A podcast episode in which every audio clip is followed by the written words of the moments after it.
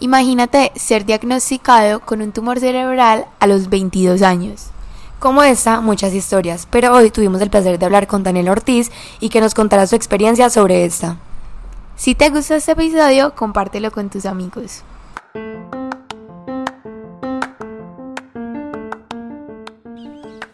Hola, hola. Yo soy Luciana Y yo soy Mariana. y este es nuestro podcast Overthinking la vida, donde vamos a tocar temas que sobrepensamos. y que muchas personas no se atreven a hablar.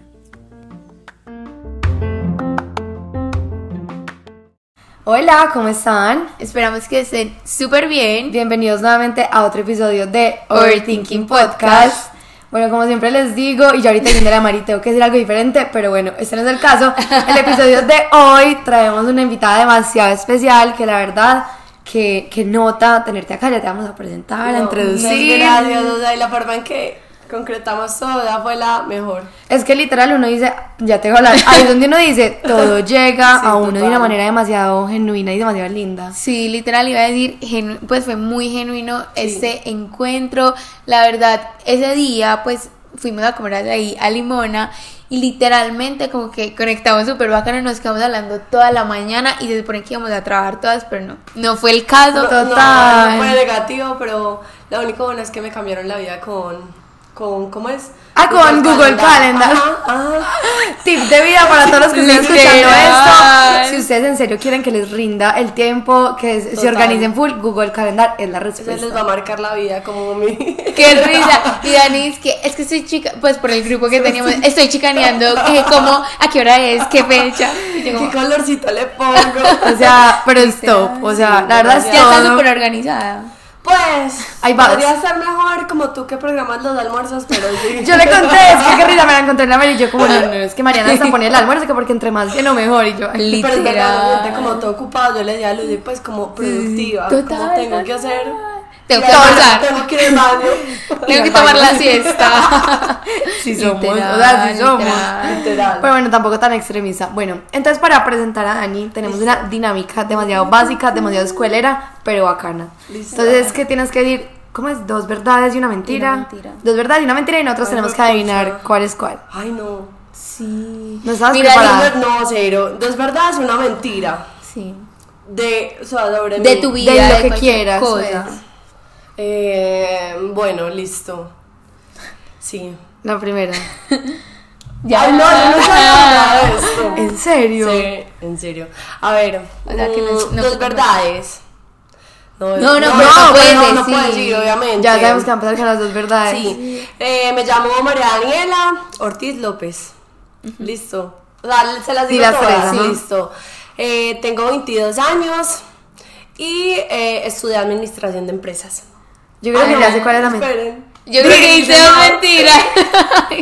Yo sí decía, es que algo no me cuadra. Bueno, ya sé cuáles son las dos mentiras. Sí, Bueno, administración. y Administración porque tú de- estudiaste comunicación. Sí. Ay, no. Dije tres mentiras. Ah. Ay, no. Esperen otra vez. Esto está muy difícil. ¿Cómo así? Dani, las- las a mí me pasaba lo mismo. Siempre que jugaba, yo era como, ay, puta, dije Yo tres decía, yo decía tres verdades Y también. yo, ay, pucha. Fue pucha, no. eh, ay, no, qué Bueno, rabia. bueno. Pero bueno, puedes. No, las tres son mentiras. No, pues. Bueno, pero el de María Daniela de pronto hubiera sido crazy. No, yo. no. Ah, bueno, sí, yo pensé que la mentira era la de, los- las la de la edad. Sí, sí, sí, total. ¿Verdad? ¿Tú cuántos años tienes? 26. Ah, sí, acerté, acerté. Bueno, no cabíamos la dinámica porque es que Ay, ya que era. No, Me a mí también me parece difícil. Perdón por existir. Literal, lit- retírate. Mentiras. Eh, No, defínete, defínete en una canción. Ay, pero eso está más difícil. está más difícil. Yo pensé que una palabra. Amiga, todo bien en casa. Yo no sabría. Bueno, No, dependiendo de la. En la- este, en esta época de tu vida, o sea, no tiene que ser como tu vida entera en una canción, pero Ay, no, yo no soy como tan de escuchar música. Yo diría como unas de Alberto Plaza, de Andrés Cepeda. O sea, yo Bueno. no escucho eso. Ah, Bueno, pero amamos. aceptable. Tú. Bueno, ¿Tú ay, cuál serías? No sé. Una de Taylor Swift. Sí, ¿Una de August de Taylor. Swift. Y yo ahorita preguntándole a August que es un álbum o una canción. ¿Y tú qué, qué canción serías? No, en este momento no sé. Es que, bueno, Pucha, no, no, no piensa. Bueno, ahora en una comida. En una comida sería como mariscos. Ay, qué de verdad, rico. mi comida favorita, sí. Y siento que siempre es diferente, no sé. Me gusta, Sí. me gusta. Yo no me categorizaría, categorizaría con una comida, sino como el desayuno.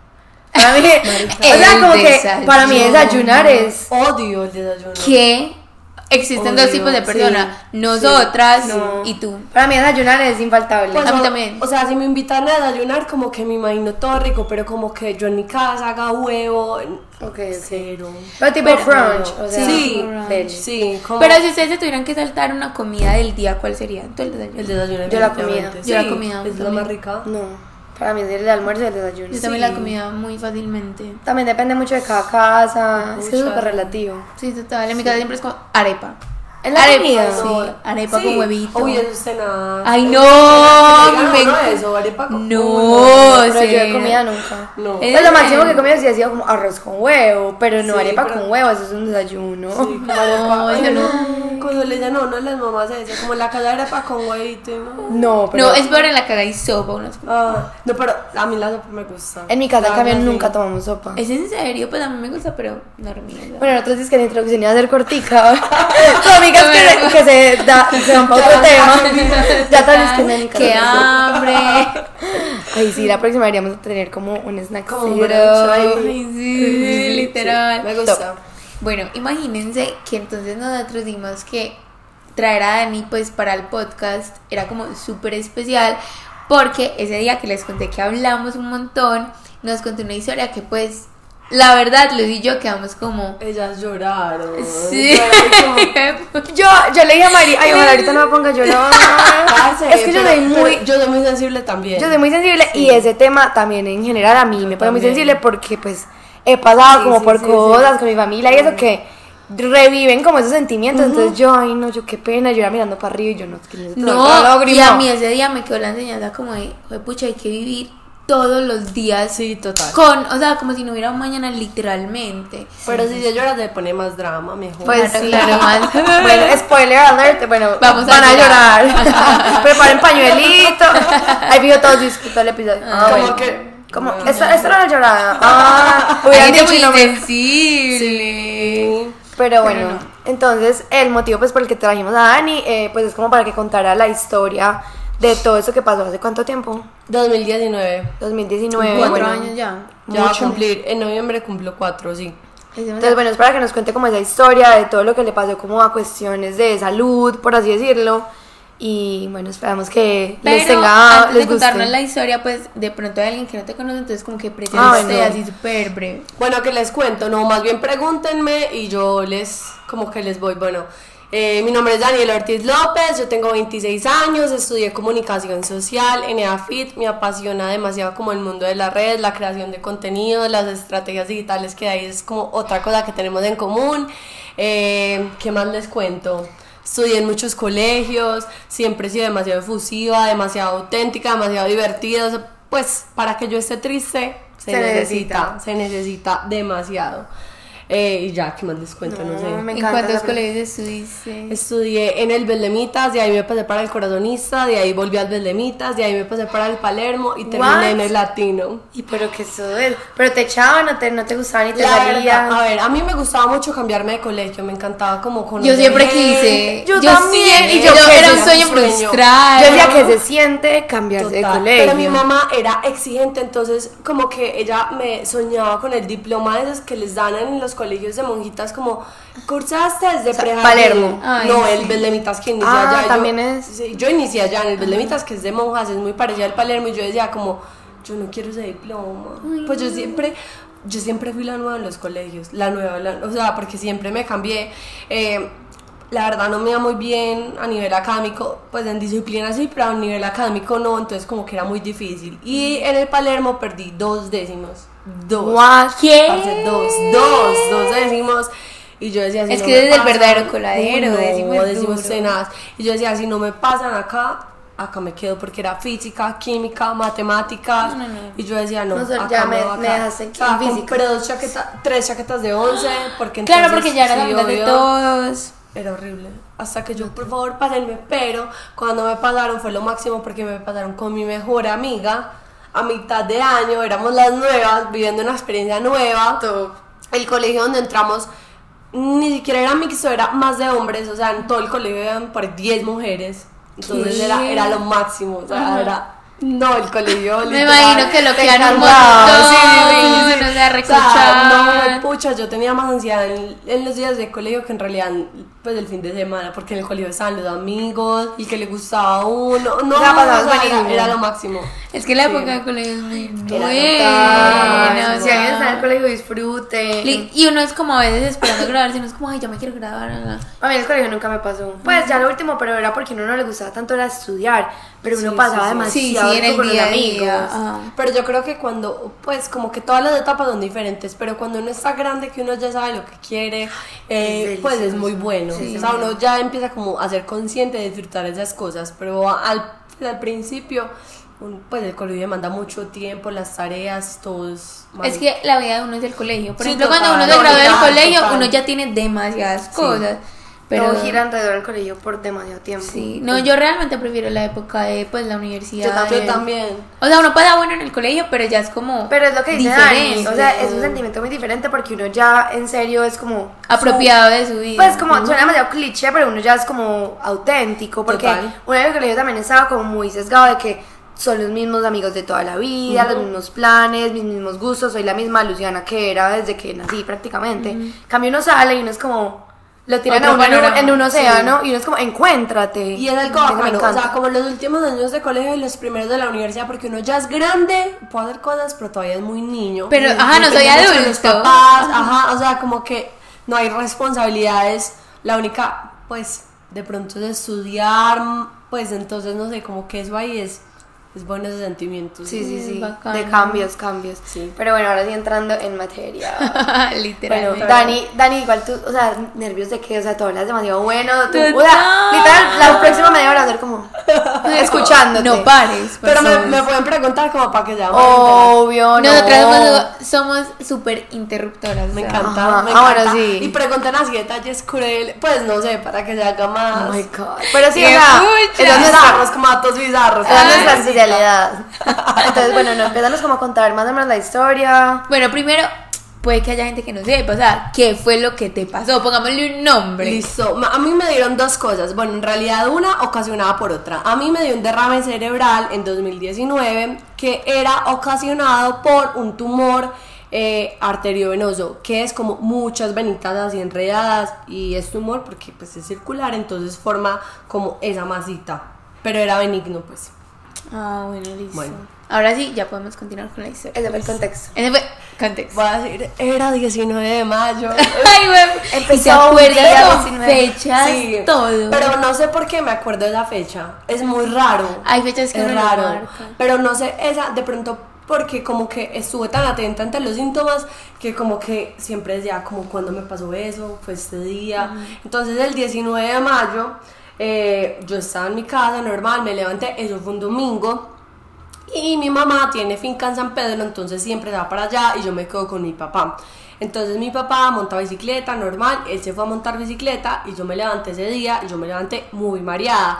Pero como mareada no como estomacal, sino como cuando uno le pilotea como el mundo, como sí, Como no cuando sé. uno está Cuando borracho. está demasiado borracho que uno baja el pie de la o sea, Sí, yo como pucha. Entonces, bueno, obviamente esas sensaciones hartas, yo me di cuenta, pero no sé, no le presté como atención. Igual llamé a mi mamá de una y me dijo como no, levanta los pies contra la pared, acuéstate, que eso debe ser como la presión, el azúcar, bueno, no sé, infinidad de cosas, pero como que tampoco le prestó mucha atención. Las mamás siempre autodiagnostican. Total, total. y no les cree. Total, linda. completamente. Pues sí, como que yo tampoco se lo manifesté como me estoy muriendo. No, o sea, fue algo normal. Ya luego fui a la cocina y yo siempre, o sea, yo nunca desayuno, pero siempre me tomo un Milo. Me encanta el Milo, entonces como que me serví la leche y este era el vasito, no serví la leche bien, sino que la regué. Yo, ya dijo, "Pucha, pucha, algo raro". tan raro, pero normal. Yo decía, de pronto, no sé si les ha pasado que ustedes se levantan como con mucha hambre o malucas y muy temblorosas. Y yo dije, bueno, de pronto es algo de eso. No, a mí nunca me ha pasado. No, pero Como temblorosa. Como temblar. Ay, porque no. no se siente raro. Sí, pues, como débil, Ajá. no Sí, sé. bueno. Y eh, mi cocina tiene como arco, pues no puerta, pero arco. Y fui a salir y me pegué. Pues, pues no salí como por donde Sí, era. por era el como que estabas perdiendo tu como orientación. El control y yo, pucha, tan raro. Y en ese momento sí fui consciente, pero tampoco le ve como esa, ese sentimiento que tenía.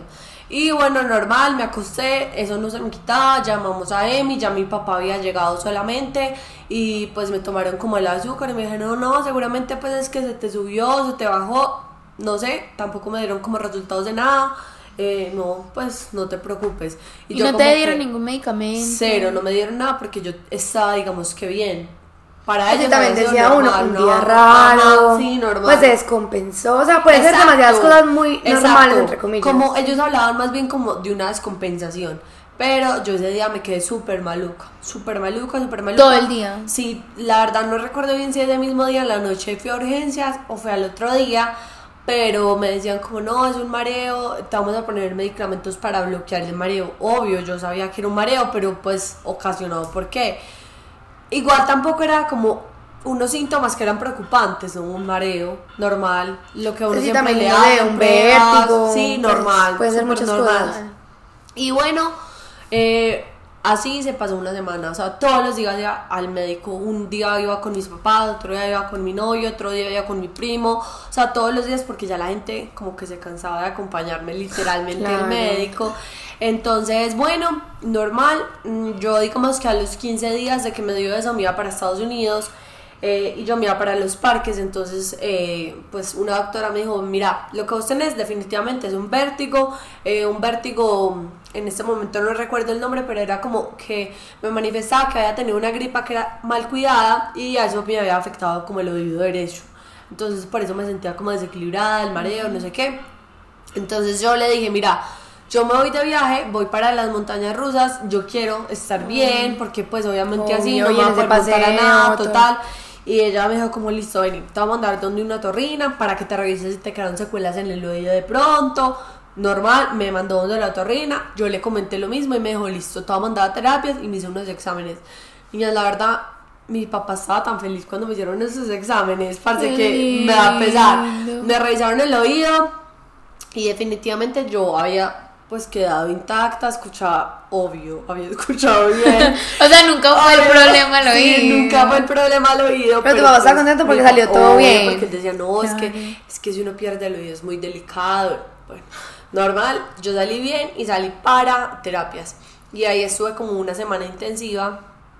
Y las terapias eran con gente que ya era mayor, pues, o sea, de 80 años, 70, y ellas súper bien, y yo súper mal en las terapias de- del vértigo. Sí, ellas como que progresaban y tú. Y te tú, quedabas yo, ahí atrás. No, pucha, yo el primer día como que fui sola, ya el segundo día con mi papá de la mano, ya luego gancho, ya luego no me podía sostener porque digamos que el mareo sí estaba ahí, pero lo que predominaba era como el, el- la La inestabilidad, inestabilidad. la inestabilidad de verdad era horrible.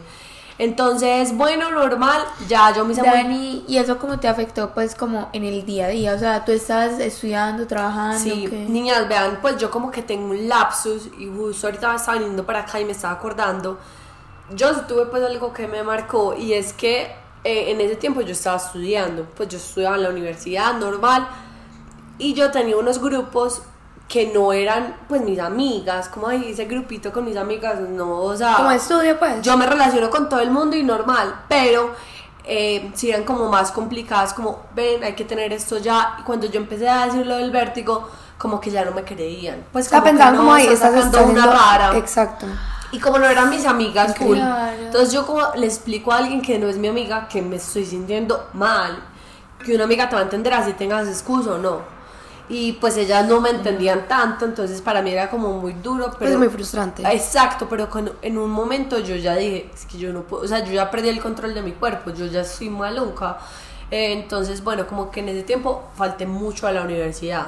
Pero como les digo, como yo salía a vacaciones, entonces yo alcancé a terminar como el semestre, chill, todo bien, y ya yo me iba. Pero entonces la, la doctora de las terapias se hizo muy amiga mía, yo era la única persona, digamos, joven que iba a esas terapias y ella me vio hacer los ejercicios y me decía, Dani, hay como una debilidad en tu lado derecho, eso parece el sistema central, pero me decía, no, tú eres muy joven, yo no creo. Ella me lo dijo porque ella había tenido un aneurisma, que es un infarto cerebral, y ella, pues no sé, como que uno ya aprende a reconocer mucho esas cosas y me decía, ay, tan raro, pero normal. Y me dijo, mira, yo te voy a mandar una resonancia contrastada, que es la que mira las partes blandas del cerebro, pero pues o de cualquier zona, pues depende de donde te la manden, pero eh, te puedes ir tranquila porque yo no creo que vos tengas nada de eso. Solo era como por Era descarte. como por descarte. Y, Y antes tú no esos quería. días, total, tú esos días como que estabas más que todo como en la cama, Sí, recostada yo estaba o... muy mal, en la cama recostada, pero niñas literal mal, o sea, yo digo, huepucha, eso no se lo deseo a nadie, o sea, ni a mi peor enemiga, huepucha, cero. Y esos días, como que normalmente previo a viaje uno está demasiado emocionado. Total. Y más a los parques. Yo no quería empacar, yo decía, huepucha, no. Entonces, bueno, en resumidas cuentas, ¿qué pasó? Ella me mandó esa resonancia contrastada, pero me dijo, andate, o sea, no tienes nada, pues, relajada. Nada que preocuparte. Eh, mucho chicle en el avión, pues, cosas como así, pero cero. Claro, y esa altura del Total, avión, la la presión. presión, ajá. me y eso en la cabeza súper fuerte. Total, me da mucho chicle. Yo decía, güey, pues yo no sufrir pues de esto tan joven, pero Paseando. nada que hacer. Y bueno, imagínense que mi papá tiene un hermano que es bioenergético. La verdad, yo pues como que he sido muy racia ese tema de la medicina bioenergética, aunque sé que es muy importante, pero como que no sé, nunca he optado por eso y fuimos donde él, ya mi papá desesperado pues como de verme así y él me dijo, te va a aplicar unas inyecciones en la cabeza. Pues ellos eh, infiltran todo, inyectan todo, entonces bueno, seis inyecciones, tres a un lado, tres al otro. Doloroso. No. Se lo- eh, o yo estaba tan maluca que yo como que... Pues, Eso como lo que te revivió. Como ya, Sí. solo quítame este... Pero yo sentí que me fue muy bien con esas inyecciones, la verdad. Ahora voy a hacer como un pequeño paréntesis que ustedes no saben y es que mi tío eh, te- tiene dos hijos. Pues uno como de, pues en ese tiempo tenía como uno 12 años, el otro 9. El de 9 se había muerto de cáncer, de cáncer en el cerebro. Entonces, él es médico, él estuvo en todo el proceso, entonces ¿Se era de aprendizaje. Sí, se murió de nuevo. Y entonces, él me dijo, ella no está normal, ella tiene algo. Y le Claro, es mi que. papá. Y a- además es médico. Sí, o es sea, médico ya había y pasado por el ya hijo. aprendizaje, ya- ajá. Eh, entonces, Entonces también esa intuición de algo le pasa, eso no es normal. Y él le dijo a mi papá, a ella le pasa algo. Pero ya mi papá pues le había contado que me había mandado el examen y le dijo, Y, listo, eso, hágaselo". y en eso, ¿cuánto faltaba para el viaje? Al otro día, o sea, me aplicaban las inyecciones al otro día del viaje. ¿Y ya te habían hecho la resonancia en ese momento? no, no me la habían hecho. Te lo iban a hacer después. Después del viaje. pero entonces- uno irse y que uno le diga, no, es que usted tiene algo. Pero, pero le dijeron mal a mi papá. O sea, no me hicieron como tanto énfasis a mí, entonces yo como que estaba tranquila. Bueno, normal, bajamos pues como de ahí. Mi papá tampoco se imaginó pues como nada, pero sí, pues así como venía, ella tiene algo. Y yo creo que eso uno debe ser muy consciente. O sea, no todo lo que uno le pase normal, pues es tan normal. O sea, algo, algo está manifestando el cuerpo definitivamente. El cuerpo habla, algo está manifestando. Entonces, bueno, normal. eh, mis papás me preguntaron cómo te quieres ir en serio para Estados Unidos. Yo, sí, por favor. No, era, o sea, yo me quería ir. Y me dijeron como listo de una. Entonces, en el viaje íbamos mis papás, mi abuela materna y mi novio. Entonces, bueno, nos fuimos súper felices, todo. En el avión me fue ¿Tú eres súper bien. única? Sí, yo soy hija única, me fue súper bien en el avión y yo era como toda concentrada, como masticando chicle, como que no me va a dar nada, que no me va a dar nada. Pero pues nada, Súper bien. súper bien, llegamos. Eh, yo sí estaba mucho más débil, obviamente, no estaba ni 100%, pero y ya digamos que se iba desarrollando como que Ajá. más. Entonces... No, y también uno de esos paseos que solo camina. Uno Solo solo camina. camina para arriba, Solo para abajo, o sea, camina, eso es... Solo camina. Y aparte, en verano, el calor que Total. sí da como maluquera, dolor de cabeza. Sí, sí, sí. Pero eso de caminar, eso me sirvió. Sin saberlo, pues el cuerpo como que se fue. Antes de, o sea, en vez de ponerse peor, se fue como regenerando. Entonces, como yo caminaba, digamos que más adelante de mis papás o estaba con mi novio y ellos podían verme, pues me veían como mucho más débil en este lado derecho. Y digamos que esa debilidad la notaban porque yo era como más tirada para este lado. Como si tuvieras un peso. Sí, como más, sí, como, como que usaba más la mano izquierda, inconscientemente uno no se da cuenta finalmente de eso. Entonces, bueno, normal, pasamos allá, me monté en todas las montañas rusas, la verdad no tuve como complicaciones allá, lo único era que sí me mareaba mucho, pero normal. Igual yo siento que como que distraerse también ayuda a veces un poquito a las enfermedades. Por eso enferma más Sí. cuando se queda acostada en la Total, cama. o sea, si yo me Pero obviamente hay quedado- casos de casos Sí, y que uno ya de verdad no peor. pueda, pero... Total. Y bueno, normal, pero mis papás viendo eso y pues quién sabe qué dirían como entre ellos. Claro. Porque ellos saben que yo soy muy nerviosa, entonces no querían tampoco pues como, Como escandalizarte. preocuparme, algo así. Y cuando entonces ya llegamos a Colombia, nosotros de Estados Unidos viajamos a Panamá, estuvimos un ratico con el papá de mi novio, ya luego nos vinimos pues para acá. Y cuando llegamos pues a Medellín, mis papás me dijeron como tenemos la resonancia y yo como ¿qué? ¿Pa qué? Bien, ya estoy me bien". ven. Ya está bien, o sea, niñas, digamos que en un 80% yo me había recuperado, o en un 70%, o sea, sí, mucho. Y yo decía, es que ya estoy bien. Y mis papás me obligaron, literal, a hacerme la resonancia. Fuimos a dinámicas, me hicieron la resonancia, normal, todo bien. Eso fue como una hora y media en ese cajoncito, pero pues todo súper bien.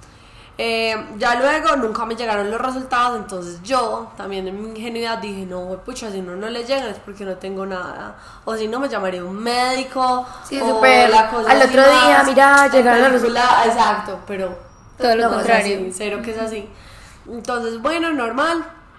Eh, en ese momento mi novio estaba en Panamá en los eh, ¿qué? viajes los excursiones, ajá, como de los de 11. Eh, bueno, normal, mis papás todavía estaban en vacaciones, me llegó un resultado y no fui capaz de mirarlo yo, porque obviamente yo en mi correo, pero no fui capaz de mirarlo, no sé por qué, y se lo pasé a mi mamá. Entonces mi mamá como, espérate, ahí poniéndose las gafas, no sé qué, y me dijo, "Ay, Dani, si tienes una cosita, y yo, puta, qué cosita. Ese, yo digo que ese ha sido el, el momento más fuerte, ni siquiera el peor, porque bueno, pero sí el más fuerte que yo digo, uy, fue pucha, yo no sé, me se me vino como todo encima, mi papá. ¿Cómo te la cabeza. sentiste? No, pucha, horrible. o sea, Pues es como si no se le tengo cayera uno el sí, mundo. es que, no, es que es, No hay palabras. no hay palabras porque es verdad, o sea, una mamá generalmente te esconde lo malo para que tú estés tranquila, pero ella no tenía forma como de...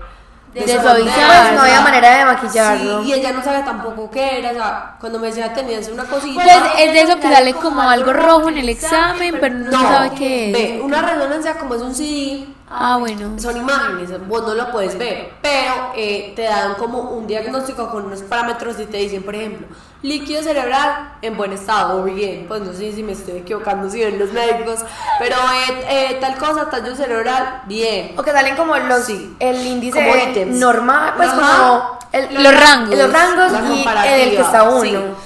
Eh, pero digamos que en el cerebro es como tal cosa, bien. Eh, cráneo no sé qué, bien. Eh, líquido no sé qué, tallo cerebral, bien. Pero decía como eh, cerebelo con restos de sangrado eh, ocasionado por posible tumor cavernoso. Decía así, por posible. Ellos dan como algo de lo que... Pero hay que revisar es, más a pero Hay que fondo. revisar más a fondo. Como se sugiere otra resonancia.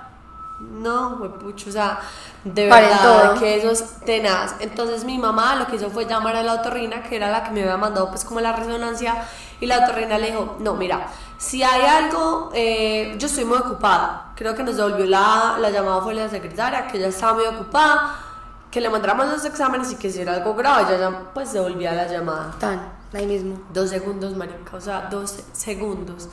Y le dijo, vea, yo no sé mucho sobre eso, pero Daniel tiene un tumor. Hay que arrancar con ella porque yo no sé si eso sea de sacar de forma inmediata o que eso, yo de eso sí, no, pues Ni no te no puedo, pues como dar un diagnóstico.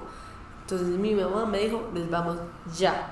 Y la eh, cirujana, es que la cirujana, la otorrina le dijo, te recomiendo ir al, al neurológico de Antioquia, que es un hospital en el centro, que hay todo, o sea, que están como todos los neurólogos, como rotando, o aprendiendo, o ellos quieren qué, pero- especializar, no sé, pero todos son neurólogos. Entonces, como que, bueno, nos fuimos para allá. Y en ese momento yo llamé a mi novio en videollamada, y yo llamándolo, llamándolo, y él no me contestaba, yo, güey, pucha. Claro, él por allá en- Sí, no era room. ¿Qué iba a pensar? y Era como, de día entonces estaba como, pues eran como las 10 de la mañana, entonces él estaba como trasnochado, cuando me responde así entre las cobijas, como, ¿qué? Pues, ¿Crees? ¿Qué? Tóxica. Y yo le dije, yo tengo un tumor y me dijo, marica, yo creo que ese man no le entró ni aire. Pues ya como, como, así. Y yo, sí, tengo eso, ahorita te llamo. Y le colgué y él se quedó como... Claro, imagínate. Marica, pero que a uno le digan, tengo un tumor y le cuelguen. Es como- Yo, tengo Sí, un sí, como paren todo. No, o sea, sí, uno yo- se le baja todo. O sea, qué Sí. sentimiento tan horrible. Y él como, pues, parce, le escribí a mi mamá, yo no quería hablar con nadie, o sea, nada, nada, nada. Entonces, bueno, nos fuimos pues para allá, no sé qué. Eh, ya luego se hizo, pues, digamos que tarde. Y eh, el médico llamó a mi mamá porque había mucha gente y le dijo, mira, ella sí tiene un tumor, eh, pero yo no sé si eso se opere de una. Eso fue en un domingo, entonces decía mañana vienen a las 7 de la mañana los neurocirujanos, porque no es lo mismo un neurólogo que un neurocirujano. Entonces me decía, mañana vienen los neurocirujanos, la vamos a dejar hospitalizada. Entonces mi mamá dijo, listo, sin medicamentos, pero hospitalizada. Llegaron, me entregaron una silla Rimax blanca, me pusieron una manilla y me dijeron, listo, ahí pasas toda la noche. Qué rabia. Entonces mi mamá como, ¿Cómo así? fue pucha, yo estaba ya muerta a llorar con esa incertidumbre, niñas, porque yo digo, lo peor es eso, la incertidumbre, yo creo Sí, que es el como que, ¿qué sentimiento. tengo? ¿Cómo lo puedo tratar? Exacto, Sí, ¿qué va a pasar? ¿Qué va a hacer de mí? Me voy a morir acá, o sea, de verdad la incertidumbre. Y también uno desde la ignorancia, porque es que obviamente uno en esos términos médicos y uno no Total. sabe nada de eso. A veces uno o maximiza mucho algo o no le da tanta importancia y finalmente ese es el error, pues como de uno, pero pues normal, eso es algo que nos pasa a todos. Total. Entonces mi mamá dijo, "Ven, no, o sea, habló con el médico, le dijo, yo no la quiero dejar acá, eh, si quieres volvemos mañana a las 7 de la mañana. De pronto el man como con todo el afán y todo, le dijo, listo, entonces si vos la querés pues como retirar, eh, firmame un papel que si se muere en la noche es responsabilidad tuya. Ah, oh, no, no, yo me paniqueo. Pues, pucha, y eso lo digo enfrente de ti. Sí, o sea, es un llamado de atención de verdad a todo el personal de la salud. Uno tiene que ser empático. O sea, a mí es lo que más me empático. parece importante de un médico. No hay nada mejor que la una cita médico. Sí, total. Y a pesar de que uno también dice como, pucha, es que cuánta gente no le vendrá con miles de casos, sí. pero también uno dice, no importa que vengan sí 3.000 o que vengamos a 10. hablando de su salud. Estoy hablando de tu salud y de mi vida. Porque ese estrés pues de por medio, entonces mi mamá estaba llorando, entonces me veía a mí llorando. Yo entiendo, de pronto una situación de estrés, él también tiene su vida personal. Pero, güey, es muy duro cuando un médico a uno no le da la importancia que uno siente que uno merece. es Pues, que una todos situación, sentimos que necesitamos ser ahí como la... no sé, como hablar un poquito más blandito, pero eso fue horrible y mi mamá ya, obviamente como una leona, las mamás se contrapuso y dijo, listo, si muere responsabilidad mía, ¿dónde te firmo? Pues no le valió nada y firmó el papel, me quitaron la manilla, me la cortaron y me dijo, no te puede pasar nada esta noche, literal, nos fuimos en un taxi y ya llegamos a la casa. Eh, ese día llegaba mi novio en la noche, entonces él llegó, durmió conmigo, él no sabía ni qué hacer. Yo decía, güey, pucha, yo solo pensaba, me van a rapar, ¿qué, qué va a pasar? Y uno es muy, finalmente uno es muy superficial. O sea, Total. pues Sí, o sea, tú con el tumor y pensabas sí, yo, me van a rapar. Pues sabiendo Eh, que eso era como lo de menos. Total, eso, eso no importa para nada. Entonces yo decía como eso, bueno, al otro día volvimos a la clínica y ya normal, nos sentamos, nos atendieron, entró pues un doctor, un neurocirujano. Entonces la, cosa, ajá, al neurológico, la cosa es que ya tienen como un tablerito, bueno, no sé si todavía lo tengan, pero decía como neurocirujanos o neurología, bueno, no sé, pero eran como dos especialidades. Si a ti te tenían que operar, te ponían en neurocirujanos, si no, en los otros. Y te pusieron Y me pusieron neurocirujano. neurocirujanos. Y, ¿Y yo fui tú? al baño y yo, mamá, no, no puede ser, huepucha. Entonces, bueno, entró el man. Me dijo, sí, definitivamente hay que operarte, tenés un tumor, es arteriovenoso. Eh, un, tu- un tumor arteriovenoso es como cuando varias venitas eh, se juntan y están sometidas a mucha presión, entonces hace que se estallen y cuando se estallen hay un derrame. Eh, eso fue lo que tocó hacer un derrame. Me dijo, es congénito, o sea, en el vientre de tu mamá se malformó. Eso se llama un tumor o malformación genética. O sea, eso no es nada, pues, De la como noche a la hereditario mañana. o sea, simplemente no. como con el tiempo, pues o sea, literal desde que Sí. naciste pasó, pero con el tiempo se fue... En algún momento, o sea, se sabía como que en algún momento podía detonarse. Sí, o sea, les voy a explicar como cuando ustedes ven a alguien que tiene un poquito comidita a la oreja o algo así, eso es una malformación, nació así. O que tiene dos deditos pegaditos, nació así. O sea, nadie hizo nada para que él fuera así. O no le dio, nació así, ya se formó en el vientre de esa forma. Y yo me formé mal, mis, mis venitas pues en el cerebro se formaron mal y ya. Y también son cosas que, pues más, por ejemplo, no sé, tú dices, Ajá. bueno, entonces que la orejita comía, que el dedo Sí. pegado, son cosas que sí son visibles. Sí, en cambio, Sí, o sea, a, a tu mamá le hacen una ecografía y pues, eso se ve, pero sí. en el cerebro. Exacto, o es que es una cosa en el cerebro que No nadie sabe. se va a dar cuenta. Y esos tumores o esas malfor- malformaciones, en caso de que no se manifiesten, ya nadie se No da importa. cuenta. Se puede morir una señora, no de eso, sino otra cosa, y tenía eso pues en el cerebro y No tenía nada que ver. Normal, nada. Entonces le dijeron, mi mamá la verdad se echó mucho de la culpa, ya no entendía que era algo congénito, entonces ella decía, será porque yo fumé antes de, pues de, de, de, sí, de engendrarla, pues no sé. Sí, ya empezó como a echarse "Mamá, la culpa". no sé, pues, o sea... Son pues, cosas que no pasan. Ve y le voy a hacer un tumor a mi hija, pues, Pues, o sea, por Dios. Entonces ella sí le daba como muy duro pensar en Y eso. se da como golpes de pecho. Total. Y bueno, normal, me dijeron cómo iba a ser la cirugía, me dijeron, te vamos a hacer una cirugía de acá a acá, o sea, a lo Frankenstein, eh, ya, te a sacar el tumor. Yo me quedé en una de la piedad, yo se lo lloraba, yo decía, no, pues yo, no me quiero operar. Pues yo decía como gallinita para las cosas, entonces yo decía como, no, ay, y pues él me dijo, oh, te doy una pastillita. Pues, como, operación, una operación, pastilla. una pastilla. Pastilla. Para que se te reduzca, pues, como el, el flujo de la sangre, pues, que no vaya como tan rápido o algo así, o no vaya tan densa, y entonces el tumor no se estalle tanto. Pero es contradictoria para el asma que tú tienes. Yo sufro de asma, y yo era como, Pues no, o sea, espérame. Pues la también son decisiones que debería tomar el médico. obvio, pero yo Pues, dije la pastillita, obvio. yo dije la pastillita. Sí, como que me operen Sí, o tomarme o- una pastilla. Y una cirugía de riesgo o la, la pastilla, obviamente, era mi, mi elección. Y bueno, ese día, pues como que yo escribí por el grupo de mi familia, y es que tengo el mensaje allá, pero niñas, fue un mensaje, lo tenía en las notas y es un mensaje así fuerte. Yo les dije, pero no, Dios está conmigo, todo va a poder, no Tú siempre qué. sido también muy creyente. Sí, yo siempre he sido muy creyente. Entonces, pues normal. Eso se quedó así. Eh, ese día me fue a tomar refrescate después de tomarme la pastillita. Como si nada hubiera pasado. Una tarde normal. Yo grababa mucho con mi novio, cantamos en el carro, o sea, Dani, tú tenías en ese momento entonces 22. ¿O cuánto? ¿Cierto? sí, no sé. Sí, pues era tú 2019. Tengo 26. Sí, Ay, 22. Sí, bueno. Entonces, sí, Bueno, las matemáticas no es nuestro fuerte. No, no, perdí décimas veces. Con eso todo. Total. Entonces, bueno, ahí terminó como la cosa.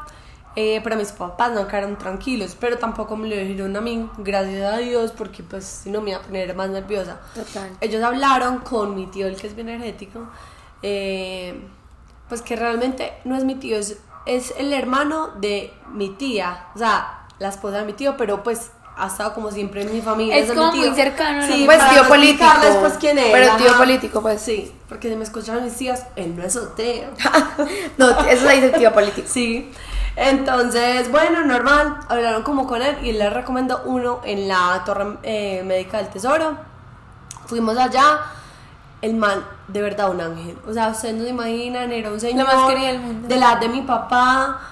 Y él me hablaba como con ese amor y me decía, sí, es que te van a operar, pero Dani, eh, vení, o sea, eh, no te va a quedar el pelo así, o sea...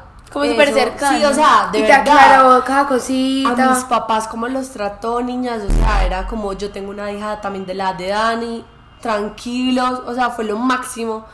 Y yo dije, me voy a operar. Pero entonces el man, la cosa fue que él me dijo, mira, vos ya estás en la, en la edad para elegir si te querés operar o no. Yo que te recomiendo, vivir toda la vida con el riesgo de un derrame y que sea fulminante y te mate, operarte. Es un solo riesgo, no todos los días un riesgo. Y entonces uno dice, fue pucha, también la manera en que él te dijo las Es que uno lo cosas percibe, total. te cambió totalmente la mentalidad, porque es que el otro te dijo como, ah, sí, la pastilla o el coso, Sí. pero tú tampoco, o sea, tú también tenías como que entender qué riesgos traía, no sé, no sí, operarte. sí, uno es muy ignorante del tema. Exacto, o entonces sea, hasta que uno no entienda bien, uno tampoco es capaz de tomar una decisión buena. Y finalmente yo les digo una cosa, pues no sé en lo que crean, fue pucha, todo está escrito. Finalmente, las decisiones que uno tome todos los días, todos los días, son las que van a hacer que uno le vaya bien, mal. O sea, uno debe saber elegir. No digo que yo fui la salvadora de mi vida, pero niñas, o sea, fue pucha, yo decía, si estoy con Dios, marica. Nada me va a pasar. Ya, o sea, o No, y la verdad, y la verdad yo siento Sí. que si el día de, es que definitivamente todo Sí. pasa por algo. Si el día de la pastilla o la cirugía tuvieras escogido la cirugía, probablemente todo sería muy distinto. Totalmente. Total, porque mira, no hubieras conocido a este doctor. Era una empatía que ya no, o sea, este O sea, poquito más reacio, con- pues sí, yo, yo entiendo que para los médicos es muy normal, todos los días operan eso, hay cosas más graves incluso, y pues para ellos no era algo, sí hay que operarle y ya. Sí, era Pues, como, bueno, una, una operación más, una operación menos. Y entiendo que uno pues tampoco todo el mundo le tiene que empezar a dar palmaditas de espalda, pero, pero uno debería hacer así, fue pucharle palmadas de espalda a todo el mundo, o sea... Claro, como ponerse en los zapatos Sí, la uno nunca sabe la realidad del otro. Entonces, bueno, el médico me dijo todo eso y yo dije, me quiero operar y el médico me dijo, yo no te opero, yo ya no opero eso y yo como que... Como así. Como, ah, No, Como, me arrepentí, entonces ya habíamos creado un lazo, no, no puede ser. Me dijo, mira, yo te voy a recomendar el grupo del Pablo Tobón. Es un grupo que opera de neurocirujanos. eh, si ellos quieren asumir tu caso, de una. Entonces, bueno, me recomendaron, me remitieron. eh, se llama Daniel Londoño, el cirujano, que es lo máximo. O sea, ustedes no se imaginan esa Ese persona. fue el del que te volviste súper. Sí, súper amiga. Que entonces, bueno, yo ya fui allá. Obviamente todas las citas eran muy rápido porque nadie sabía qué tan urgente era. Cuando yo fui allá, el médico, la verdad, también súper plano, súper distante, súper X. Eh, yo siento que todo, eso también es como un escape de los mismos médicos, porque ustedes imaginan donde todos los médicos superan la historia de todo el mundo. Sí, no, también. cada rato. Total. Y ese es finalmente es el trabajo. Entonces, como que no era Daniela, era un paciente que tiene un carnoma. Como quien Ya. dice, paciente 001. Sí, 001 tiene Un esto. número más. Ya, normal. Pero yo no quería eso. Entonces, bueno, ya el médico me dijo, sí, hay que operarte. Te voy a decir la verdad, tu tumor está en una locación muy tenaz. Vos no tenés un centímetro del tallo cerebral. Si te tocó el tallo cerebral, es tocar, así me dijo, la CPU de un computador, ya, Reiniciar. se desconecta. Entonces es una cosa complicada. Eh, me dijo que si quería hacer caso de estudio, pues como entre ellos. Pues yo dije, pues después de estar dormida, pues ya eso como que... Pero ya cada vez más convencida de que lo mío sí era operarme. O sea, de verdad. Obvio. Yo ya decía, yo me quiero operar, yo me quiero es que es lo que decía el otro médico, si no estás en riesgo toda tu vida. Sí, total. Es hora estar en riesgo las horas que durara la, la cirugía. Sí. En cambio, lo otro era toda la vida. Y mis papás súper respetuosos, pues como que ella decía. Obviamente ellos ahora me cuentan que sí querían que yo me operara, pero nunca fueron como insistentes, como opera. Como es mi palabra y punto, no, sino. Es que era mi vida y era mi salud y era, o sea, ellos me decían como que ella elija lo que ella quiera. Y bueno, el doctor pues como que listo de una. Cuando mi mamá se quedó pues como adentro del consultorio, mi papá y yo salimos como a pedir nuevamente como a programar la cirugía porque ya literalmente me iban a programar. Me dijo, bueno, ¿tú cuándo sales de vacaciones? Yo le dije, ah, salgo el 16 de noviembre. Me dijo, listo, te operas el otro día. No vas a perder el estudio, pero es medio urgente. O sea, O sea, no vamos a perder tiempo, pero tampoco vamos a perder la universidad. Entonces yo le dije, bueno, de una. Eh, entonces la, mi mamá se quedó hablando con él y le dijo, Daniel, eh, yo quiero que agendemos una cita cada mes. Entonces él le dijo, pero ¿para qué una cita cada mes? Y esa, pues ya no hay que revisarla, ya se sabe que tiene. Pero entonces en ese momento, ¿en qué fecha estaban? Pues, ah, cuando te dijeron que ya, ya habías tomado la decisión de operarte, pero que esperaban hasta noviembre. Como en julio, ¿no? Sí, ponerle como junio, porque fue como un mes después del 19 de mayo. O sea, O sea, Sí, todo todo eso pasó entonces junio. Sí, ya todo eso pasó muy rápido. Entonces, sí, junio, julio, pues. Entonces, eh, ya el doctor le dijo a mi mamá que no, que para que uno haga cosas todo el tiempo. Entonces, mi mamá, como que la necesito y ya. Relájate, que las citas van, pues, como por la salud. Eh, dale. Entonces, el doctor le dijo, pues, como. ¿Pa' qué? Pero dale. Pero bueno, dale. Entonces ya luego mi mamá le dijo, "Eh, yo quiero que conozcas más a Daniela, que ya te conozca más a vos, que sientan más empatía los dos. Y bueno, el doctor como que en su, en su actitud también de médico, que yo la entiendo completamente, dijo, listo, dale. Agendamos de una vez, salimos pues ahí, una cita cada mes, me programaron de una vez la cirugía pues. Eh, eso lo tienen pues como que aceptar como la póliza y todo eso pues para que te permitan hacer la cirugía. Y bueno, empezamos ahí como todo el proceso y empezó la primera cita y mi mamá me dijo, lleva todas las preguntas que tengas. Y me mandaba así como un niño así lancherita, Como- la platica para que invites al médico a desayunar. O sea, era así, no quiero que hagas las citas en el consultorio, yo iba sola, iba con mi novio, una vez fui con ella y yo lo que hacía era, en noticas del celular me llevaba todas las preguntas, íbamos al tejadito allá de Pablo Tobón Uribe y lo invitaba a desayunar y empezamos a hablar. Y yo, bueno, ¿cuánta gente se te ha muerto? Y O sea, tú fuiste como- demasiado franca. Sí, obvio. Yo tenía niñas, culillos, o sea, de verdad. Y él, pues como que me respondía, pero al principio no era tan cercano, era como... Era como, what the fuck, esta pues, pelada qué. Pero ya luego, cuando yo le empecé a contar de mi vida, o sea, niños, yo era una niña que ni una gripa le daba, o sea, de verdad, yo era demasiado sana. Y él me decía, pues me empezó a explicar como la raíz de mi enfermedad, que no era por nada, que no era una enfermedad, sino una condición, una patología, pues normal. Me contó que eran cosas mucho más graves, ya éramos tan cercanos que si un, un paciente salía del consultorio, él me decía, ve, este paciente tiene esto que pesar. Pues como que ya era muy cercano, me empezó a contar con quién vivía, con la novia, con un gato que le encantaba el rock, pues como tan diferentes. Sí, ya como O sea, una. Y, pero empezaron a crear un lazo sí, también, muy bonito. Empezamos a crear un lazo. Y eso también te hizo entrar más tranquila a la cirugía. Totalmente, o sea, 100% esa fue la mejor elección y si de pronto alguien tiene así, tienen esa oportunidad, hágalo, porque no hay nada mejor que tú conocer al doctor y que el doctor conozca al paciente. Tienen aspiraciones diferentes, obvio él no va a querer que yo me le muera, pero ya hay algo más, porque no quiero que se muera. Pues no porque No fallé. porque es una paciente y Sí, ya, sino porque es Es que Daniela y sueños, no se agrada de la universidad, ya sabía mucho Sí, más de ti. Total.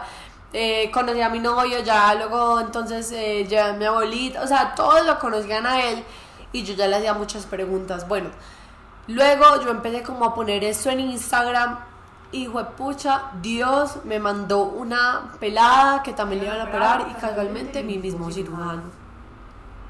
Increíble. Y como una semana, un mes antes, una Como semana un mes antes. antes, o sea, una posibilidad remota, o sea, pues no hay muchos neurocirujanos, pero Cero. estaba operándose el No, mismo. El mismo diagnóstico. No, ella tenía.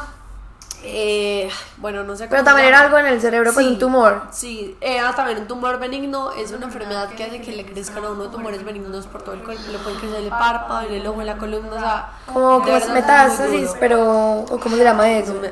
Se llama, esa enfermedad se llama, tiene un nombre, pero, pero bueno, no me acuerdo, pero son tumores benignos, pero que finalmente te hacen daño, pues.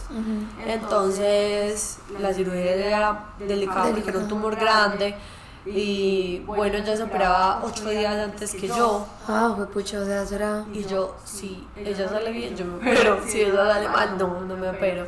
Entonces mi mamá era como, que salga bien. Porque pues obviamente, bueno, la conocí, mi mamá conocía a la mamá de ella, salimos a comer. Ella tenía lo mismo que yo. O sea, niñas, era de verdad horrible.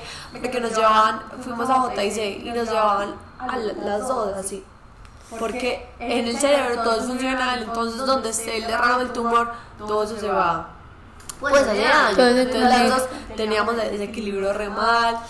Pero un paréntesis, cierto que tú, pues como que en esos, en esos meses, porque Sí. siempre fueron cinco meses, Cinco meses. tú te empezaste como a debilitar más. No, o sea, al o, contrario, yo me mejoré. O sea, yo o sea, llegué- fue ya, Ya no después. sentías nada. Sí, nada. O sea, eso fue antes progresivo, pues, o sea, sí mejoró, no sé si Sí, sí. mejoró, porque eh, como mi derrame era micro, lo que hizo fue el cerebro Como fue reabsorber la sangre. Entonces yo volví a recuperar todas mis funciones motrices, eh, o sea, todo, yo volví a escribir normal porque yo no escribía, yo volví a escribir normal y por eso fue que me dio tan duro que, mira, ella llegó muy mal a la cirugía, muy maluca. Entonces, cuando lo operaron, ella era como, háganle lo que sea, pero quítenme esto. Horrible. Niñas, eso es horrible. O sea, uno sentir todo el tiempo eso, eso es lo peor, lo peor. Mm, Pues Y que no haya ninguna, ninguna pastilla ni nada que te quite ese sentimiento. Nada, ni siquiera medicamentos intravenosos, nada. En cambio yo, yo llegué muy bien, entonces yo era como, "Ay, ¿para qué me va a operar? Ya estoy bien. Y entonces era como la diferencia. Yo llegué normal, mi mamá pues como ya habíamos creado tan buena relación con el médico, niña del médico dejó entrar a mi mamá hasta más, pa- pues más puntos de los que ella podía entrar. Me hicieron otra resonancia antes de la cirugía porque querían detectar bien dónde estaba el tumor.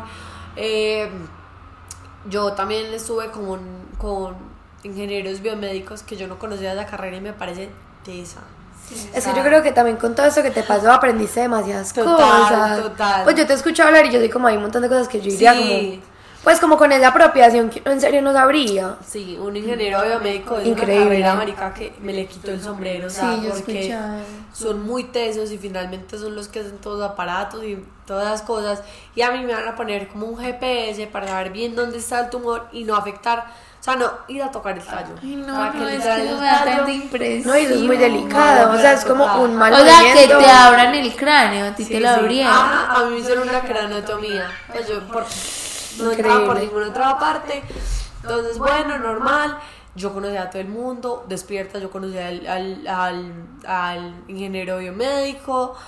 Pues eran como tantas cosas. De ahí también hablamos mucho de que habían unos que hacían prótesis. De verdad, esa gente es muy tesa, parce. O sea, No, es que no, no, les no, no, sombrero. Hay carreras que, fue pucha, yo no, no digo que la mía no sea wow, pero es que hay. La vida, es que eso es la es que vida. de ellos Ah. dependen demasiadas cosas a nivel, pues de, o sea, estamos Sí, vivos por sí, muchas total. cosas de un médico, de, de toda la gente. Y me parece muy teso y pues bueno, finalmente como que mi mamá también entró pues como muchas partes. Ella como que nos tuvimos que... ¿Qué? Voy a, a lagrimear. No. Pero no, pues no, en realidad no es nada triste porque es una historia pues positiva. Nos Total, tuvimos pues entonces es un que... milagro. Sí, total. Nos tuvimos pues que despedir. Uy, eso es tenaz, es como... Obvio. No demasiado duro. Y yo estaba en la camilla, pues en esas camillas que literal como que le, le ponen a uno como un montón de sábanas Sí, como de película que que te, te entran así como... Como una bruguita ahí. Entonces como que mi mamá se fue a despedir de mí, yo como que... ¿Qué está pasando? Pues o sea, yo no quería despedir, yo no quería llorar y yo, ay no, porque me daba pesar de ella, marica, también, o sea, yo ahí Como no preocuparla. Y ella ahí cerró la puertica, ay, Ay, no, no, es que esa- me pareció No, de de solo pensar en esa escena, Sí, a uno se total. le mueve todo porque es como, pues suena demasiado dramático, pero es como, no sé si te a volver a ver. Sí, pues, entonces uno dice como, pucha, qué duro. Y les digo una cosa, o sea, no me pongo sensible como por acordarme del momento, sino que mi mamá en ese momento como que me escribió, pero pues obviamente yo no tenía el celular, pero ya luego fue que lo vi y me dijo como, tu mirada, no sé qué, o sea, Y tu relación con tus papás siempre ha sido muy bonita. súper buena, súper buena, súper buena. Y ellos, pues, como que el rol de ellos durante todo esto fue increíble, ¿no? O. Total, total. sea, fueron un apoyo que uno dice, Total. El día de la cirugía pues me acompañaron mis papás, mi novio, la mamá de mi novio, ya luego llegaron como otros familiares míos, pero como que yo ahí no estaba consciente de nada, pues yo ya estaba adentro. Mi papá no lloró cuando yo me fui. Mi mamá sí lloró, pero era como, no como, Sino como, tranquilo. una cosa, yo, yo dije, güey, pucha, yo no puedo como ser como mimada, como llorar así, porque es que me va a pesar de la marica. Ella no puede percibir ese miedo, pues pensabas menos tú. entonces ya yo, yo luego yo entré, pero yo como que traté de no llorar y cuando entré, sí como que obviamente lloré, pero yo dije me voy a concentrar en otra cosa, a uno lo ponen como en una salita donde están los que van a cirugía. No, y como uno se duerme en una cirugía es como se despierta. Sí, pues no sé cómo cuento cada pero Sí, sí, siempre que uno sí. le pone la necesidad es como, bueno, vas a pensar en cosas buenas. De repente hasta tres. Sí. A- total. hasta 10. Siempre es como 10, 9, 8. Y yo decía, voy a hacer querida con todo el mundo, nadie tiene la culpa de lo que me está pasando. O sea, Pero me encanta la mentalidad. Sí. súper chévere. Yo decía, si yo quiero que sean queridas conmigo, yo cómo me voy a poner. No, no, o sea, Todo mal. no, fue pucha, no. Entonces yo como que súper quería. Y ah, bueno, cuando me despedí no me entraron las enfermeras, sino que fue muy chévere porque cuando yo me despedí de mi mamá, el médico fue el que me entró y le dijo como, tranquila, ya va a estar bien. Entonces fue como que algo También como, chévere, queda en mis manos, sí, confía. Como algo chévere que no, pues que no había como, sí, obvio mi mamá muy triste, yo también, pero pues quedamos bien. Ya luego me entraron como una salita donde estaban todos los que iban a operar así también como bruguitas. Ya llegaba la, la enfermera, vení, vos te vas a operar de eso, o sea, como corroborando, pues, corroborando, a ver qué medicamentos nos ponían, todo normal. Y ya se llegó el momento, el médico pues me cogió eh, y ya me iban a llevar pues como a la sala de cirugía. Y yo, yo solo me acuerdo que lo veía como ahí como... Y el médico... Luz blanca, Sí, sí. súper tranquilo. Incluso pues ya, ya era tanta confianza que ya eran palabras, ya decía gonorrea, ya, y yo decía... Te amo. Aquí te fue, amo, te amo, te amo. O sea, que cuando se equivoque diga, ay, gonorrea. Literal. Súper querido. Me entraron como a la sala. Obvio, es una sala, pues, como súper pequeña, Blanca. muy blanca. Con una impecable. a lo que es, sí. hay una pantalla que era el, neurono- el neuronavegador, que era pues para mirar dónde estaba todo.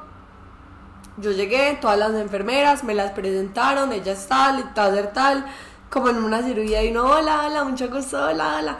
Y bueno, a mí me habían hecho un banco de sangre porque igual mi, mi tumor como era arteriovenoso, entonces si se estallaba podía haber pues como Riesgo de- algo así, entonces hacía un banco eh, y eh, como la, la anestesia era tan fuerte, entonces digamos que, bueno, no sé en todos los casos y en todos los casos intuban, pues la verdad ahí sí tengo desconocimiento, pero como mi compañerita que les conté antes, eh, la habían operado y ella se había levantado todavía entubada. A mí eso me daba Horrible. pánico.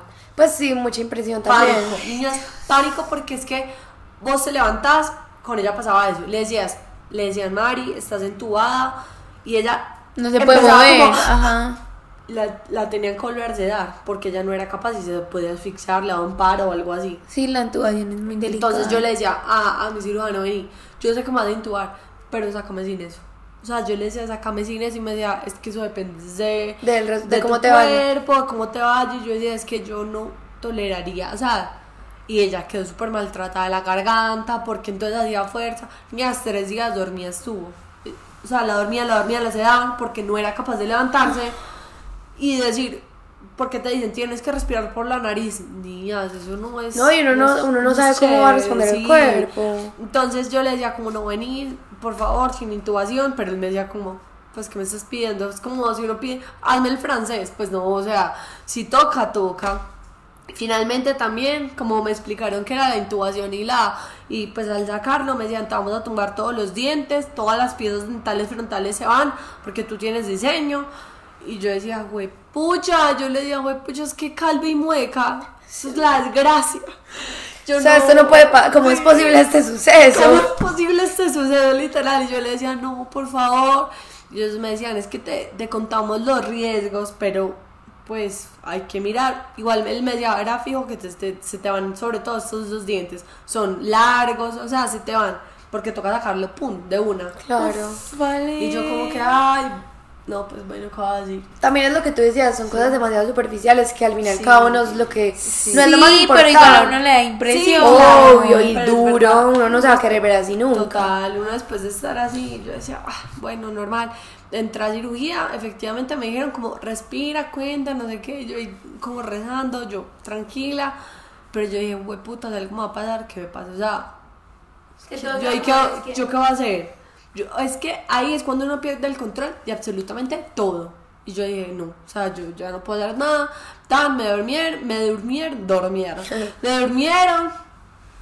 Ya, obviamente, yo no soñé, yo no vi el túnel. No, es que uno nada. Sí, es uno que- literal está inconsciente. Y lo vi, no, yo, no- yo me acuerdo, yo no soñé nada, nada. Me levanté y cuando me levanté como que me estaban moviendo pues la camilla. Y lo primero que yo pregunté era si estaban mis dientes todos intactos. Y las enfermeras se cagaron de la risa, pues me dijeron que sí. Y pues es muy chévere. Pero como Esto- dientes nunca se te cayeron. Nada, nunca, ni siquiera se me despicó. Wow. Con un chicharrón, obvio se despican, pero me, me sacan el tubo y no, no se me despica. Calidad en el hacer. No, pues que. Publicidad pública. yo, publicidad pública no paga. Sí, saliste con ella en serio. Muy charro. Entonces, eh, eh, bueno, normal.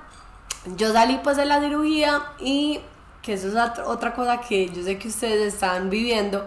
Ya es que las redes o son muy malas o son muy buenas. Pero cuando son buenas, son muy buenas. Y cuando son malas, son muy, muy malas, miedo. Pero, pero si uno es bueno parte, todo se le devuelve a uno. O sea, finalmente yo sé que las redes es una pantalla, uno no lo conoce y, y está bien. La gente puede juzgar, hablar de uno, si hay un chisme, hablar del chisme, pero nunca nadie va a saber cómo es uno. Nunca.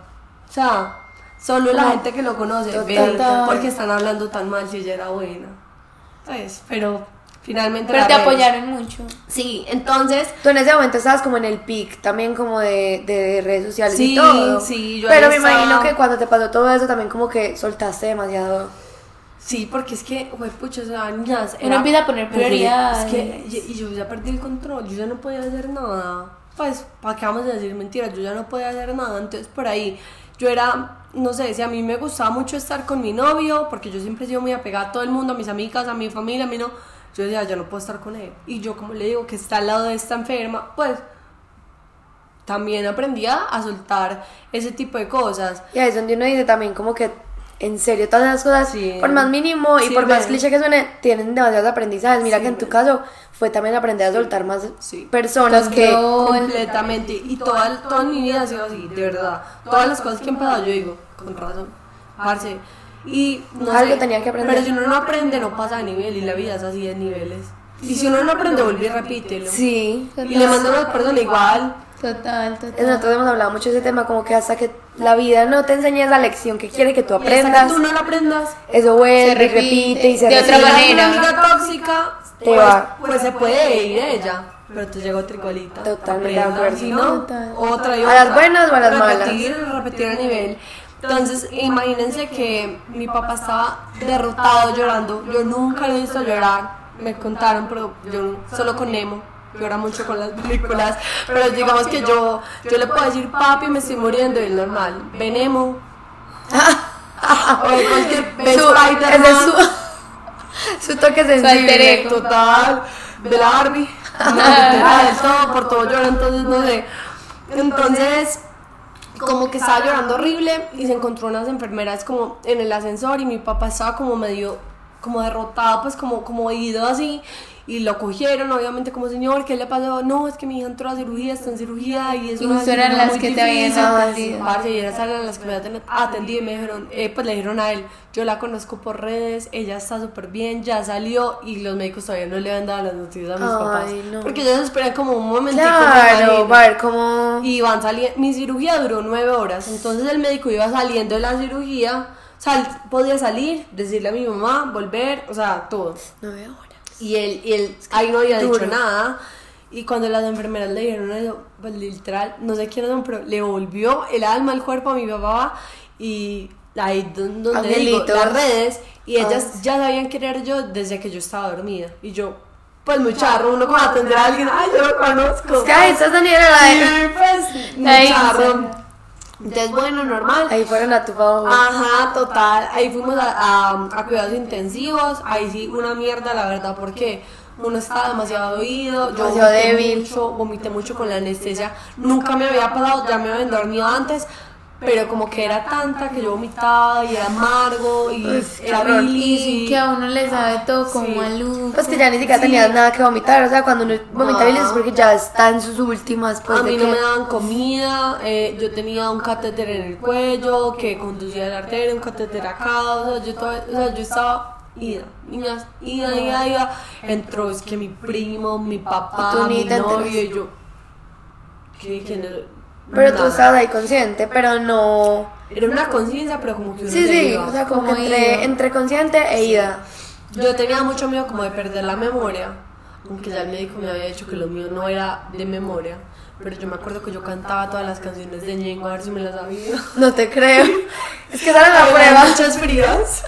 Esa era la prueba para ver si te había ido o no. Pues ya yo tenía miedo, no sé por qué. Pues como que No, mejora yo la creo que memoria. No, porque es que en el cerebro esos son como, pues, yo no sé, a mí me explicaban así porque a mi papá también le dio un derrame cerebral. ¿Sí? es que por eso te digo que es un tema Ah, como que... no.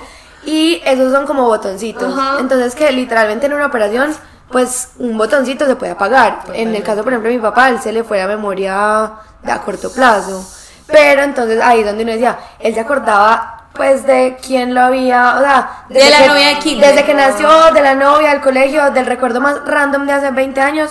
Pero hoy en día, por ejemplo, un día él se le olvidó recogerme en el colegio, o él te pregunta qué horas son y se le olvida en qué fecha estamos. Pues muy, muy cositas de corto plazo, pero ahí es donde uno dice, es demasiado relativo porque puede que sea el mismo diagnóstico de un derrame cerebral, pero a todas las personas les puede pasar algo demasiado diferente. Es que todos los cuerpos reaccionan súper Exacto. Y bien. es la locación, que eh, también eso fue lo que entendí. Todo el cerebro es funcional, pero depende de la locación, a ti te afecta algunos sentidos. O no sé, cuando le dicen que es que la parte de, de derecha desarrolla esto, y la izquierda, marica, eso tiene obviamente que ver. Y a mí me dijeron igual todos los riesgos antes de entrar en cirugía. Me dijeron, mira, puedes quedar muda, puedes quedar así, tu mano puede quedar así, tu pie derecho puede quedar así. Y bueno, yo asumí también todo eso. Claro. Eh, y bueno, cuando salí de la cirugía, estuve en cuidados intensivos, ya luego me mandaron a hospitalización normal, también fue muy duro porque cuando a ti te operan, todos los síntomas que yo tenía, digamos del derrame, se pero se magnificaron en un Al 200. parce, en una cosa horrible, te lo juro que yo Claro, me porque te, te, te habían acabado de tocar todo eso, era lo que Exacto. te daba los como síntomas. de mover, exacto. Entonces yo estaba, niñas, mareada, pero una cosa O sea, se te, ahí se te revolvió todo. Mira, yo no podía, no podía ni parar, o sea, de verdad era horrible. Eh, la mano ya era débil, del todo muerta. Dani, eh, ¿cuánto todo. tiempo te tardó recuperarte? Yo digo que, digamos que para estar bien, independiente sobre todo, por ahí dos meses o tres, independiente, porque digamos al principio, a uno el tiempo como, como uno está tan mal, se muy rápido. Yo solo dormía, entonces yo a mí me dio anemia, yo solo dormía, yo era ahí como Como o un ente. Un ente. un ente, mis papás me daban la comida, mi papá tenía vacaciones, él sacó vacaciones, pero yo de rebelde quería que todo me lo hiciera mi mamá, entonces yo era, mami, no te vayas a trabajar, y ella como, Tengo que Qué duro. fue pucha, y, pero entonces eh, yo no quería que mi papá me bañara, yo ya era grande, 22 años, Total. pues, Sí, tú eras como, ma, pues, hazlo yo, tú. Báñame, peíname, porque entonces yo, a mí me pusieron puntos y me pusieron grapas porque la cabeza pues, es muy difícil como pegarla, es muy dura. Entonces yo como que confiaba en ella, en que ella me ponía la bolsita. Y en la delicadeza. Es que yo también digo, Mujer, pues, mujer. mujer es mujer. Y la Mamá, mamá, mamá es mamá, es que eso no tiene discusión. Total. Así el papá lo haga con el mismo amor, el mismo afecto, la atención, no nunca. Porque es que mi papá lo hacía con mucho amor. Y yo hoy en día, yo digo, "Ay, yo tan boba. Pero, Pero no, cosas sí que es- uno aprende en el proceso. Él me daba la comida igual. Y yo, no, no me gusta como me la estás dando, porque literal él me daba la comida. Ay, no. Eh, mi novio iba, fue pucha, y una de las cosas como que yo digo, marica, qué duro, era que él iba a dormir, porque yo no podía hacer nada, entonces yo me sentía como tan insuficiente. Y yo me acuerdo que yo trataba como de, que él llegaba como de hacer cosas, no, no era capaz. Él me decía, tranquila, tranquila, no, o sea, no, no te esforces.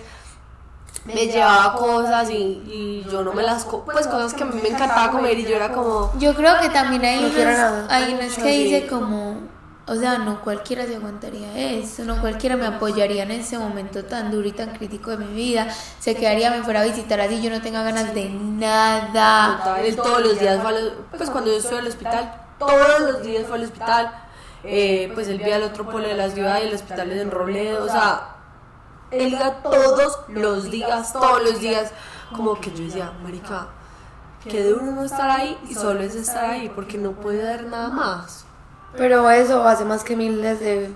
pero finalmente Pues el estar ahí ya. y yo digo una cosa eso es amor vos no lo harías por tu novio Total. pues Total. fue Si eso no es amor, entonces.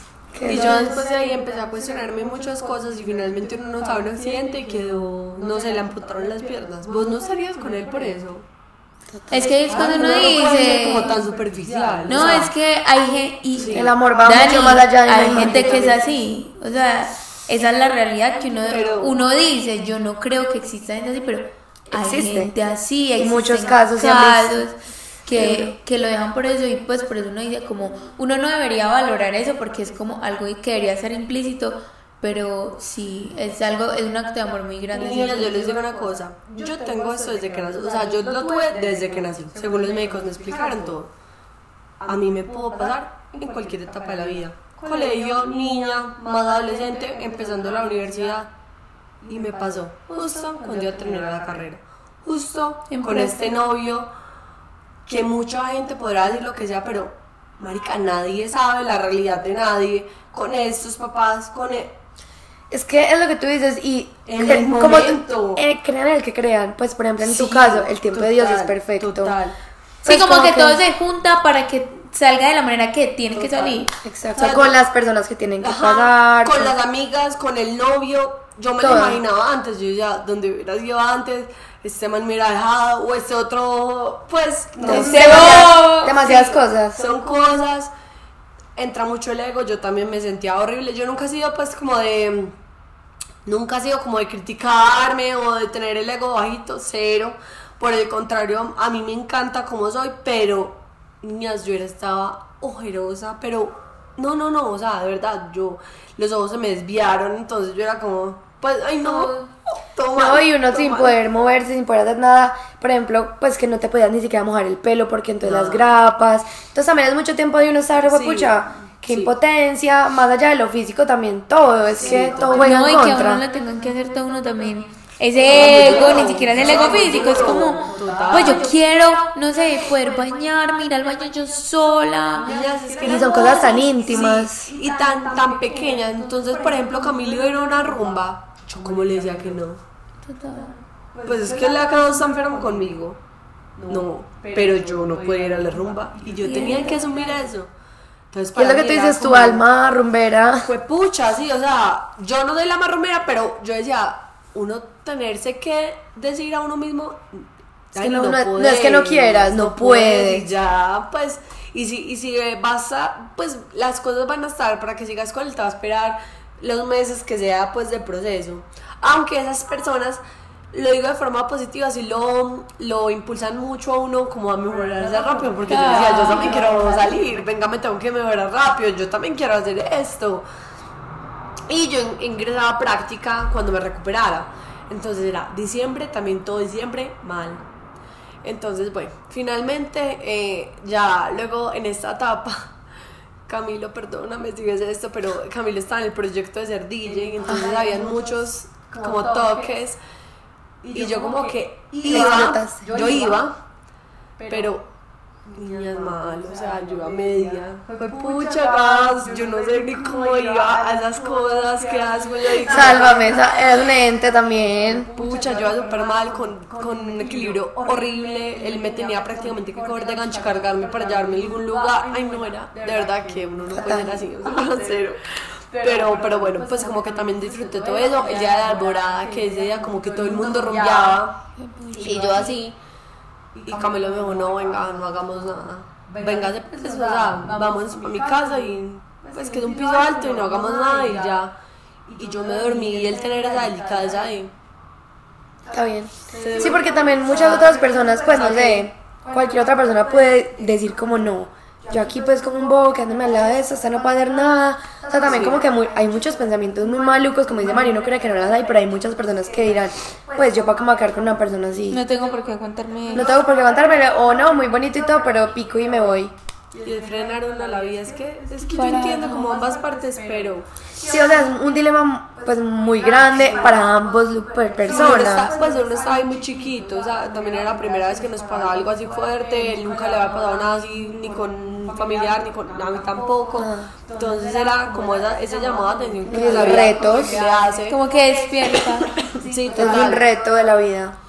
Y básicamente así me fui mejorando, mejorando, en- entré a terapias, eh, yo hablaba horrible. Súper enredada. Niñas, o sea, yo esto, yo no sé, o sea, yo ahí sí le doy gracias a Dios, porque yo amo hablar, amo expresarme, amo hacer cosas y no poderlo hacer.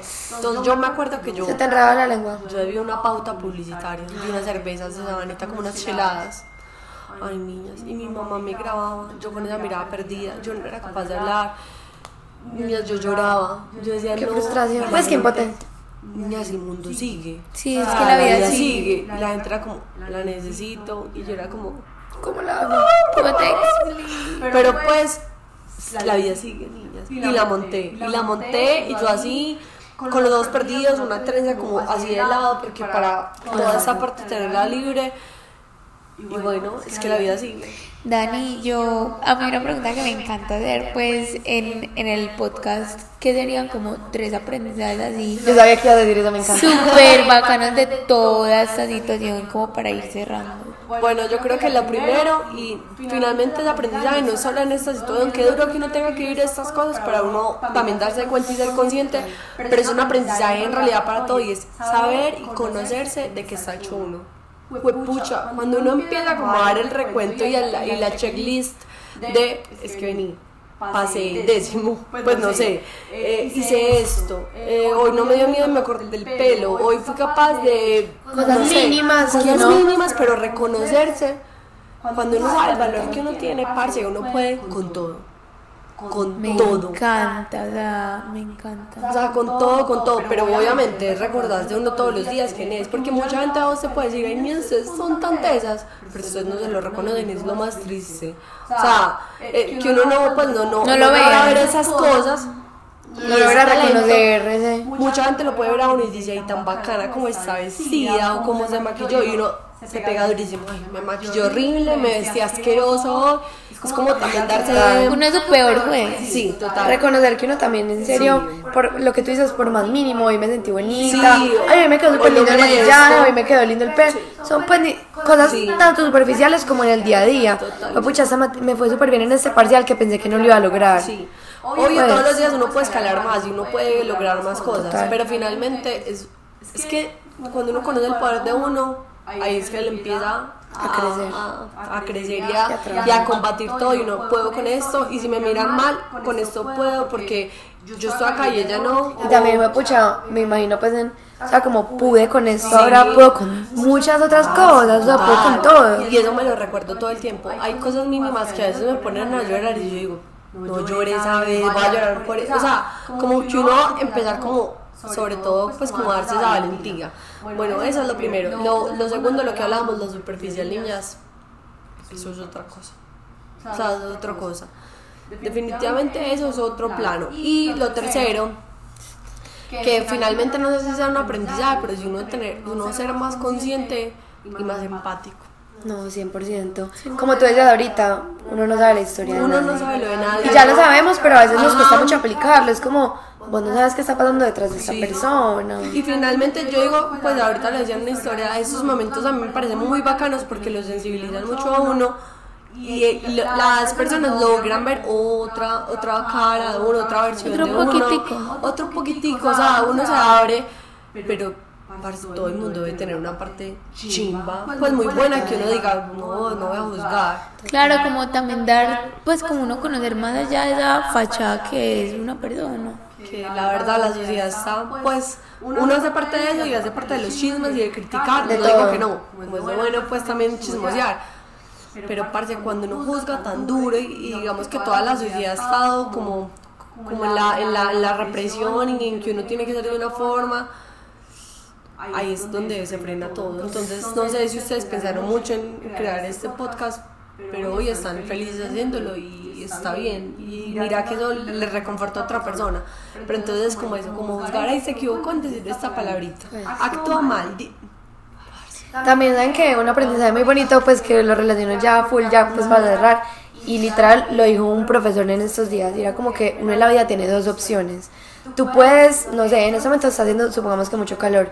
Tú puedes quedarte refunfuñando y decir, pucha, no, qué calor, ah, me pica todo, no, qué estrés, no, no, no hagamos nada. O en serio decir como, pues, está bien, está haciendo mucho calor, pero no, sigamos, estamos pasando muy bueno, disfrutemos todas las otras cosas buenas, porque Total. ese es el error del ser humano, que muchas veces vemos en serio ese punto negro en la ecuación gigante.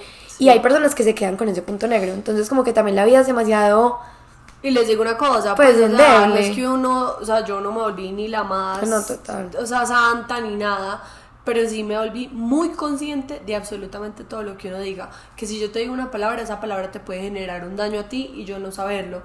Que si te digo a vos gorda, y si te digo a vos flaca, que si te digo a vos Linda, fea. Aparte de eso, Lo uno, lo no sabe cómo lo tome la otra persona, definitivamente. O sea, uno tiene que ser muy consciente sobre todo de las palabras, de los actos, de los hechos. Es que yo creo que el entorno en el que uno está lo marca pues la actitud de uno. No es lo mismo que tú vengas acá con toda no, sí, mi historia, yo se las comparto.